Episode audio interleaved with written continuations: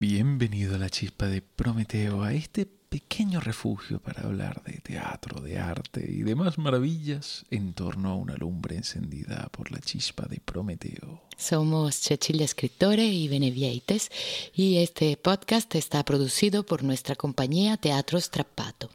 No olvides suscribirte para no perderte ningún episodio. En el último episodio eh, te dejamos en la isla de Creta y hoy empezamos dando un salto hasta el extremo oriental del Mediterráneo, hasta el actual Líbano. Hoy empezamos nuestra historia en la ciudad fenicia de Tiro.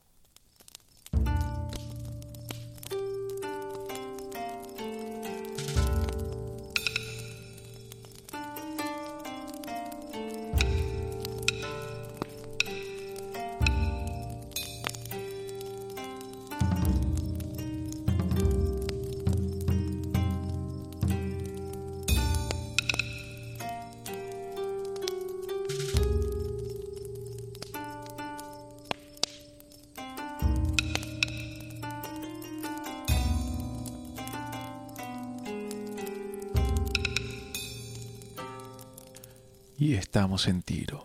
Y reina Agénor. Agénor tiene una hija hermosa, joven, ingenua.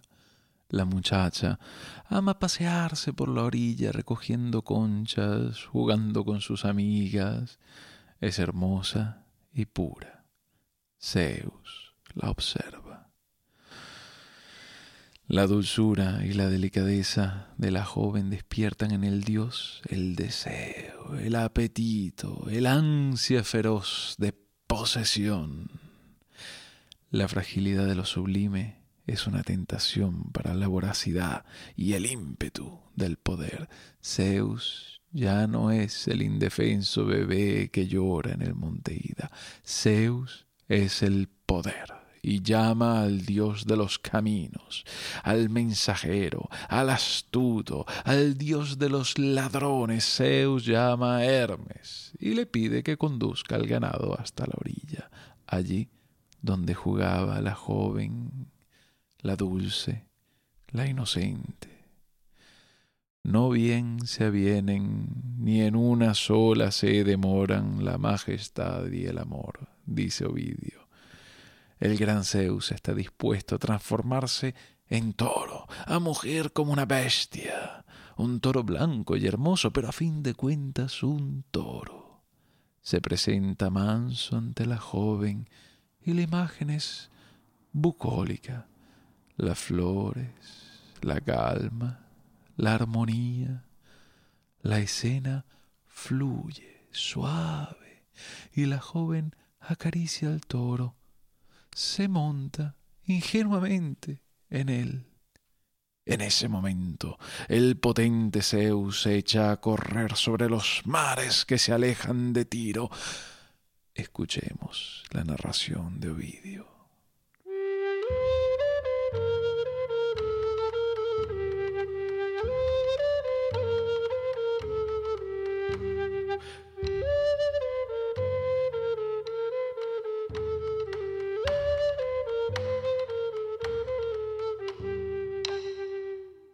Lo llama aparte a él, su genitor, y la causa sin confesar de su amor. Fiel ministro, dice, de las órdenes mías, mi nacido, rechaza la demora, y raudo con tu acostumbrada carrera desciende. Y la tierra que a tu madre por la parte siniestra mira, sus nativos Sidónide por nombre le dicen, a ella acude. Y el que lejos de montana grama apacentarse, ganado real, ves, a los litorales torna. Dijo, y expulsados al instante del monte los novillos, a los litorales ordenados acuden, donde la hija del gran rey jugar de las vírgenes tirias acompañada solía no bien se avienen, ni en una sola se demoran la majestad y el amor. Del cetro la gravedad abandonada, aquel padre y regidor de los dioses, cuya diestra de los trisulcos fuegos armada está, quien con un ademán sacude el orbe, se viste de la faz de un toro, y mezclado con los novillos muge, y entre las tiernas hierbas hermoso deambula. Cierto que su color el de la nieve es, que ni las plantas de duro pie han hollado, ni ha disuelto el acuático austro. Sus cuernos pequeños, ciertamente, pero cuáles contender podrías que hechos a mano, y más perlúcido que pura una gema. Ninguna amenaza en su frente, ni formidable su luz. Paz su rostro tiene se admira de ajeno la nacida, ¿por qué tan hermoso? ¿Por qué combate ninguno amenace? Pero aunque tuvo miedo de tocarlo, manso a lo primero, pronto se acerca y flores a su cándida boca le extiende. Se goza el amante y mientras llegue el esperado placer, besos da a sus manos. Apenas ya, apenas el resto difiere, y ahora al lado juega y salta en la verde hierba, ahora su costado níveo en las bermejas arenas depone y poco a poco el miedo quitado ora sus pechos le presta para que con su virginia mano lo palme. Ora los cuernos para que guirnaldas los impidan nuevas. Se atrevió también la regia virgen ignorante de a quien montaba en la espalda sentarse del toro cuando el dios de la tierra y del seco litoral insensiblemente las falsas plantas de sus pies a lo primero pone en las ondas. De allí se va más lejos y por las superficies de mitad del ponto se lleva su botín. Se asusta ella y arrancada a su litoral abandonado, vuelve a él sus ojos y con la diestra un cuerno tiene, la otra al dorso.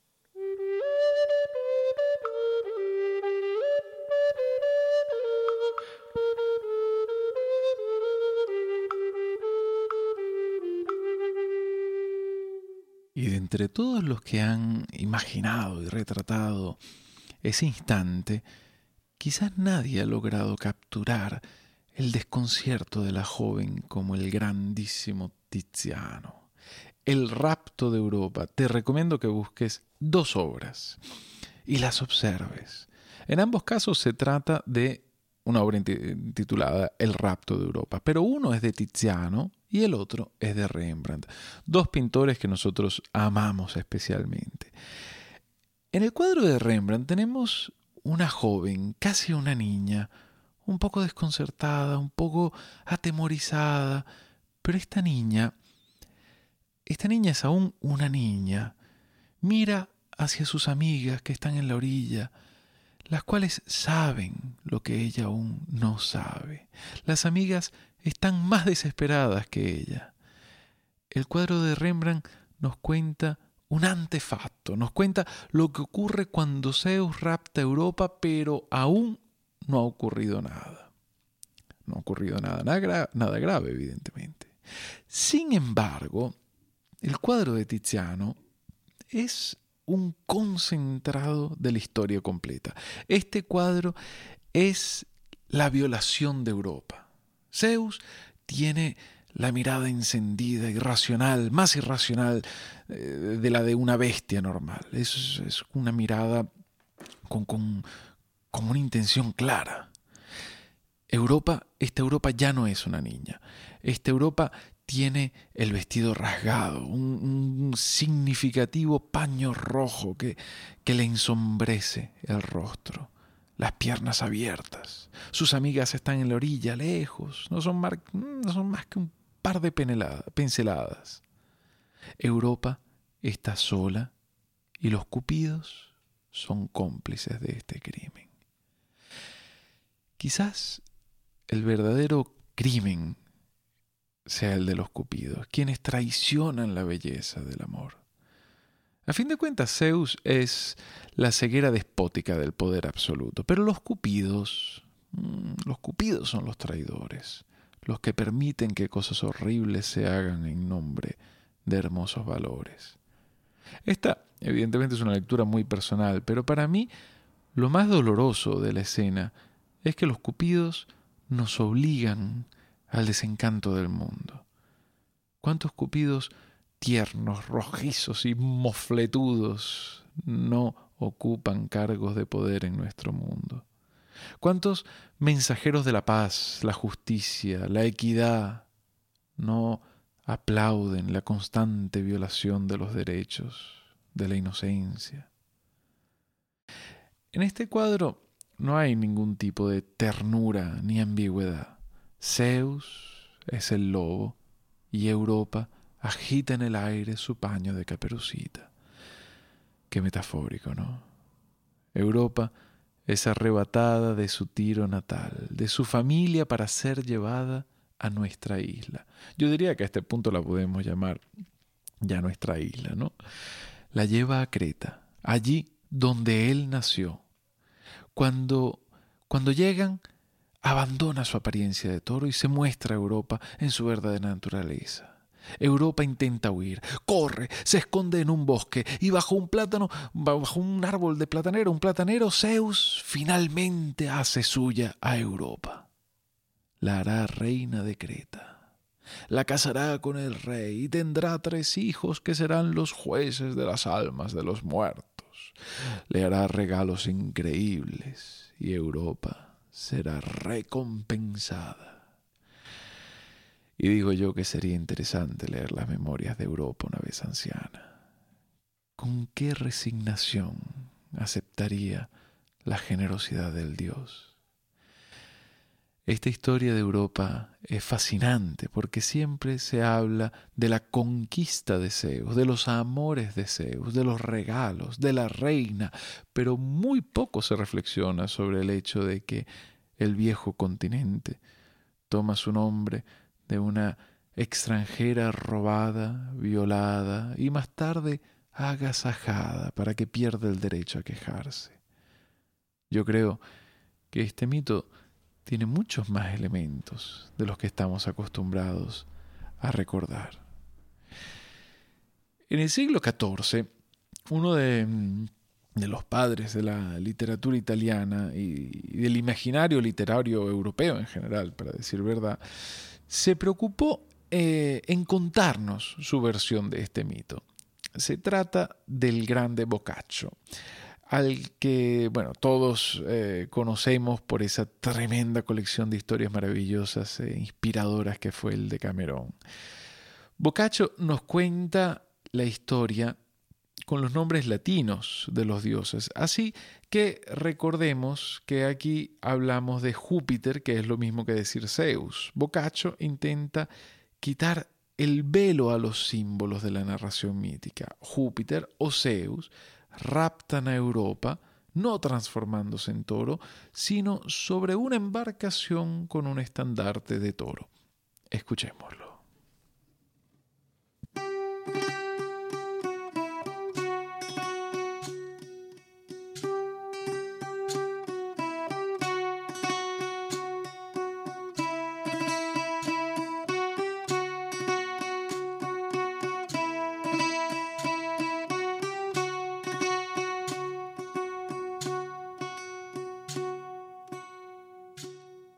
De Europa, reina de Candia, mujer del rey Júpiter, la cual él corrompió viendo en la popa de una nave que tenía por estandarte un toro. Aunque fabulosamente se diga que Júpiter fue transfigurado en forma de toro y haberla así deshonrado, asentado sobre las cuestas de ella. Y de tanta autoridad fue esta reina que dio apellido y nombre a la tercera parte del mundo, la cual aún hoy se dice Europa. Y hubo en fillos a Minos y a Radamanto. Algunos creen que Europa fue filla de Fénice, empero muchos más dicen que fue filla de Agénor, rey de los Fénices, y que fue tan maravillosamente fermosa que el Júpiter de Candia se enamoró de ella sin jamás haberla visto. y como, siendo poderoso, le pusiese asechanzas para la arrebatar. Dicen algunos que por medio de las palabras e intercesión de uno vino esta doncella disolutamente de los montes al puerto de los Fénices, siguiendo el hato y rabaño de su padre. Y dende, luego rebatada y puesta en una nave que tenía por estandarte o seña la figura de un toro blanco, fue llevada a Candia y se muestra claramente que tomó principio aquella ficción o fábula en donde se lee Mercurio haber echado faz al puerto los atos de los fénicos y Júpiter ser transfigurado en toro y nadando para Candia haber llevado consigo la Virgen Europa.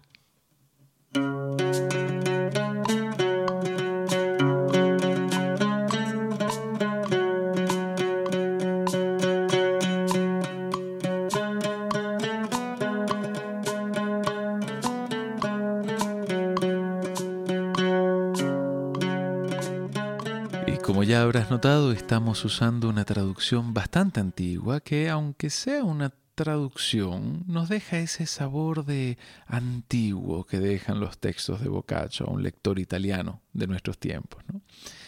Esperamos que te guste. A nosotros nos pareció una, una hermosa traducción. Lo que Boccaccio hace es convertir en pseudo histórico el mito, esta historia de Europa está dentro de una colección de biografías de mujeres ilustres. Entre ellas está precisamente la reina Europa. Esta obra sigue los pasos, por un lado, de la versión de Heródoto, el cual ya había hecho una especie de racionalización de la historia, convirtiendo al toro blanco en un grupo de marineros cretenses. Y por otro lado, sigue también las huellas de, de un poema probablemente de Hesíodo, titulado eh, Catálogo de Mujeres, una especie de historia de las grupis de los héroes míticos y, dioses. Se trataba de la historia de las que yacieron con ellos, dando a luz más tarde a una nueva generación de héroes. ¿no? Y bueno, volviendo a Boccaccio, encontramos una especie de reescritura realista, vamos, una versión un poco más creíble. Luego le da la vuelta al calcetín. No es el continente el que se llama así por la reina de Creta, sino que es la reina de Creta la que toma su nombre del continente.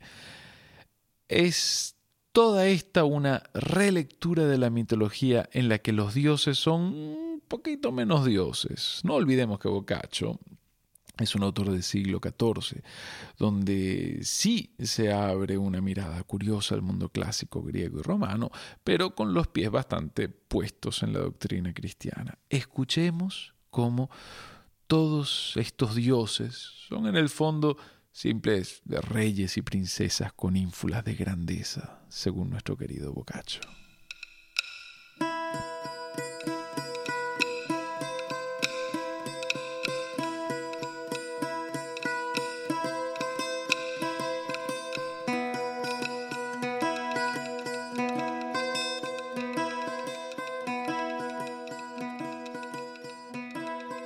Europa, más pienso que tomó el nombre de la tercera parte del mundo que llaman Europa, que no que de ella tan gran provincia le tomase, porque fue costumbre de los antiguos gentiles de se querer procurar fama con grandes nombres y apellidos famosos, que así leemos que lo hizo Saturno, porque de él pensasen mayores grandezas que las humanas, trocó los nombres de su padre y madre, que se llamaban de antes Uranio y Vesta. Mandó llamarlos de que fueron muertos cielo a Uranio y tierra a su madre Vesta. Y así tuvo lugar de engañar el mundo y despacharse por fillo del cielo y varón celestial y fillo de la tierra, casi que fuese más grande que humano, porque a los sobrados grandes llamaban fillos de la tierra y a los altos y fervientes fillos del éter, que es el fuego celeste. También parece difícil de poderse probar cómo el dios Júpiter se trujo la Europa, que según la orden y ley de la historia, muy viejo era Júpiter cuando Europa era moza, que abuelo suyo pudiera bien ser.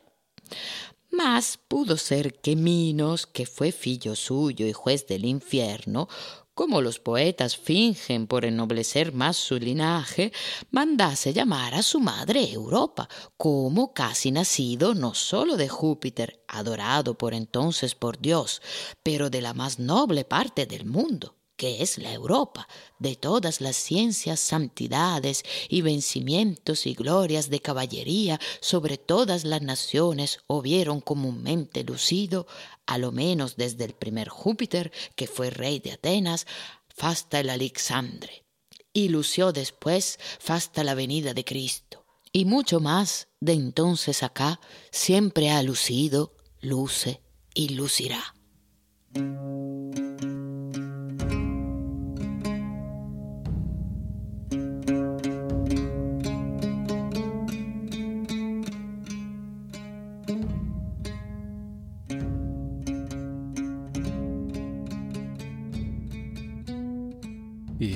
Tan interesante esta interpretación bocachesca que para nuestros mecenas de Patreon publicaremos en la plataforma en estos días una lectura de esta breve biografía de Europa recitada en su versión original en italiano y luego traducida y brevemente comentada. Aprovechamos también para agradecer de corazón a todos los que nos siguen y apoyan en Patreon. Y si quieres sumarte a Teatro Strapato en esta aventura y escuchar los otros podcasts exclusivos que hacemos para eh, quienes nos siguen en Patreon y, poder disfrutar de las otras publicaciones que hacemos eh, en esta plataforma, mm, puedes echarle un vistazo a nuestra página en www.patreon.com barra Teatro Strapato. El rapto de Europa es uno de esos mitos tan significativos y famosos que todos lo conocemos, pero ¿qué ocurre después? Agenor envía a sus hijos en busca de su hermana. Los valientes jóvenes prometen que no volverán a casa sin la hermana. Cadmo, uno de los hermanos de Europa, vagará por el Mediterráneo buscando desesperadamente a su hermana, pero parece ser que lo que llega a Creta se hace imposible de encontrar, como el pequeño Zeus escondido. De la misma forma, Europa jamás será encontrada por sus hermanos y ellos cumplirán la promesa que hicieron al Padre y jamás volverán a Tiro. Fundarán ciudades y serán recordados como todos los grandes fundadores míticos. Cadmo viajará a Delfos y encontrará al oráculo. En el Peloponeso fundará una ciudad con hombres nacidos de dientes de, dragón, con hombres que sobreviven a su propia barbarie. Fundará Tebas. La historia de Cadmo es fascinante, pero al igual que en el episodio anterior tuvimos que renunciar a narrar la historia de Hefesto, en este tendremos que renunciar a la de Cadmo, pues te eh, pediremos que vuelvas con la imaginación a Creta. Y, eh, y allí, a la, a la sombra de aquel árbol bajo el que Zeus poseyó Europa, nos esperes un par de semanas, porque seguiremos recorriendo la historia fascinante de esta isla. Pero en caso de que desees conocer un poco mejor la historia de Cadmo, te recordamos que en la primera temporada sobre la tragedia griega dedicamos un episodio a la historia de Dionisios y ese fue el pretexto para leer en, eh, Patreon eh, para nuestros mecenas el libro tercero de las Metamorfosis de Ovidio, en el que se cuenta la historia completa de este heroico fundador de Tebas.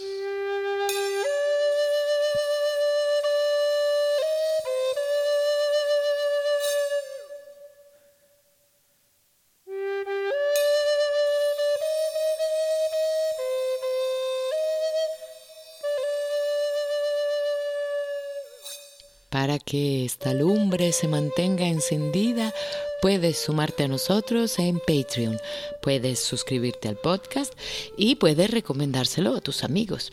Somos Teatro Strapato y nos puedes encontrar también en Facebook e Instagram. Y como siempre esperamos que tu curiosidad, esa, esa virtud divina de la curiosidad, te vuelva a traer a la chispa de Prometeo dentro de dos semanas. Conoceremos al tremendo Talos y empezaremos a entrar en ese mundo fantástico que es la Creta mítica. Y por el momento os deseamos unos días con muchas chispas y fuegos maravillosos.